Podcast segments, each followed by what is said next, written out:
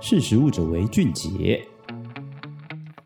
嗨，大家好，欢迎收听《识食物者为俊杰》，我是依文。在野生动物里面，不管是狮子、老虎，若是能真正的踏上猎食金字塔顶端，你最想要尝试的是哪一种肉？这其实不是想象或者是一个假设性的问题，全因为细胞培养肉的技术诞生，没有任何屠宰问题，将改写人类食用肉的历史。为了均衡饮食，动物性蛋白质的摄取非常重要。但随着全球人口不断的增长，畜牧生产业赶不上，也有环保的议题等等。二零五零年将迎来九十亿人口，到时候吃肉也许会变成一件极度奢侈的事情。而如今二零二二年，其实畜牧业早就已经面临供不应求的状况。你我身边也开始出现了一些植物肉、细胞培养肉等加工生物技术下诞生的新型产品。人们还在关注这样的产品是否能够取代肉食，来自英国的新创公司正打算全力投注于细胞农业，届时贩售也是绝非是只是牛肉、鸡肉、羊肉等等，而是凶猛的大型猫科动物，又或者是草原上的斑马等等。目前在市场上的细胞培养肉开发，其实多数都还是停留在我们可能常听到的牛肉、鸡肉或是猪肉，甚至是海鲜。那为什么这间新创公司要看准屠宰零商机这件事情，把研发的方向放在野生动物上呢？其实选择动物的品种它非常多，包含西伯利亚虎、猎豹、黑豹、孟加拉虎、白狮、狮子、斑马，几乎是你在动物星球频道上面可以看到所有动物等等。这些动物细胞的来源将会取自于被人类圈养的动物身上，所以在透过细胞培养技术就能转化成货架上的鲜肉选择。人类在食用史上一直都是牛肉、猪肉、鸡肉等选择，主要的原因来自于这些动物特别容易驯化，所以改变食肉的选择，说不定能够提供更高的营养价值。那有别于一般消费市场，目前这个新创公司是希望可以进军高消费市场，认为说这些高消费族群一般对于嗯新奇的饮食选择可能接受度比较高，但是它同时也表示说，如果只是卖噱头的话，并不可能是长久之计，就代表说这些野生肉需要更符合营养的需求，才能让特殊产品在市场上稳稳立足。另一个方面，在法律层面上，目前唯一批准销售受这类细胞培养肉的国家就是新加坡，其他国家例如像欧洲、英国、美国等等，都仍旧在安全风险上进行评估的阶段。那台湾当然也是这样子的，法令还没有合法。那这样的比较新型的产品，其实新创公司还是具有足够信心，因为他认为说，全球世界都在面临动物性蛋白质缺乏的情况下，这类特殊型的产品上市，或者是变成大家常见的选择，只是时间早晚的问题而已。好，这就是今天想要跟大家分享的内容。如果大家对于今天的内容有兴趣的话，欢迎上实力的官网搜寻狮子肉、老虎肉、野生肉，然后细胞培养肉技术等等，都可以搜寻到相关的文章。好，我们下次见，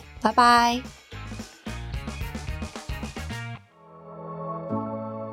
识食物者为俊杰。